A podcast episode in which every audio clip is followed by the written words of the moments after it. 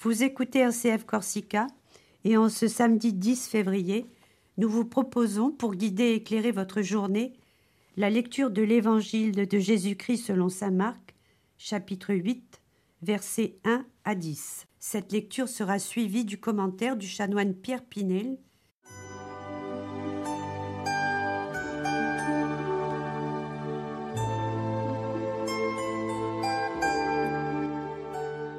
Ces jours-là, comme il y avait de nouveau une grande foule et que les gens n'avaient rien à manger, Jésus appelle à lui ses disciples et leur dit J'ai de la compassion pour cette foule, car depuis trois jours déjà, ils restent auprès de moi et n'ont rien à manger.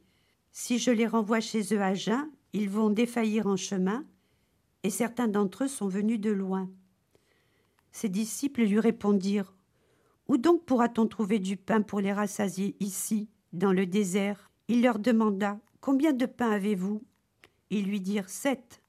Alors, il ordonna à la foule de s'asseoir par terre. Puis, prenant les sept pains et rendant grâce, il les rompit, et il les donnait à ses disciples pour que ceux-ci les distribuent. Ils les distribuèrent à la foule. Il avait aussi quelques petits poissons que Jésus bénit et fit aussi distribuer. Les gens mangèrent et furent rassasiés.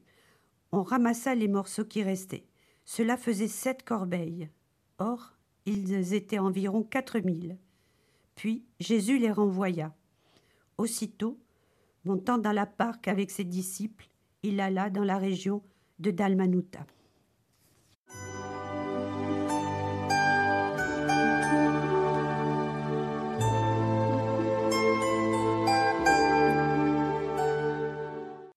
La présence de la foule auprès de Jésus est un trait dominant de ce début du huitième chapitre de l'évangile de Saint Marc. Une foule qui est là sans provision de nourriture, et cette situation ne la préoccupe pas même après trois jours sans manger.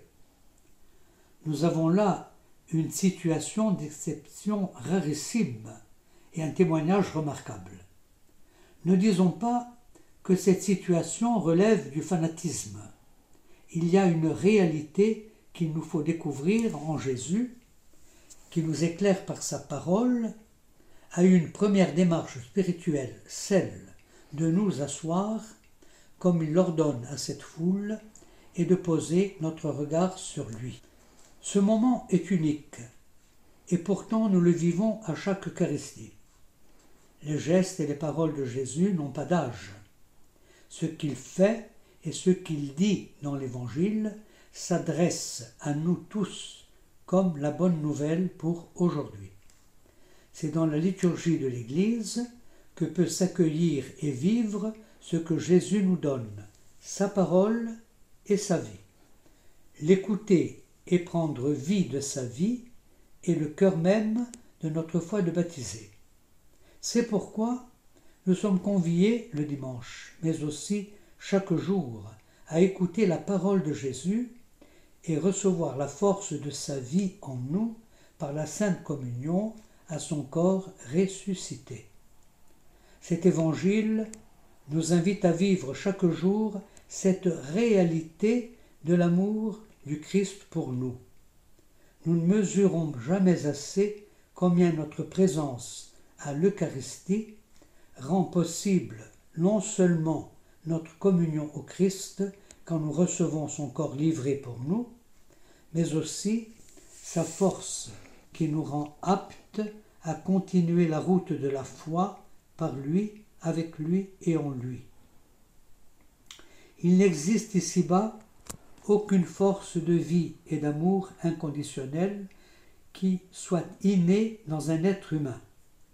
Tout vient du don de la vie, de la mort et de la résurrection de Jésus pour le monde et dont les chrétiens sont les prophètes et les témoins dans le monde, où par leur annonce de l'Évangile en acte dans leur vie, ils sèment dans la vie des autres humains cette chance unique et merveilleuse de choisir le Christ.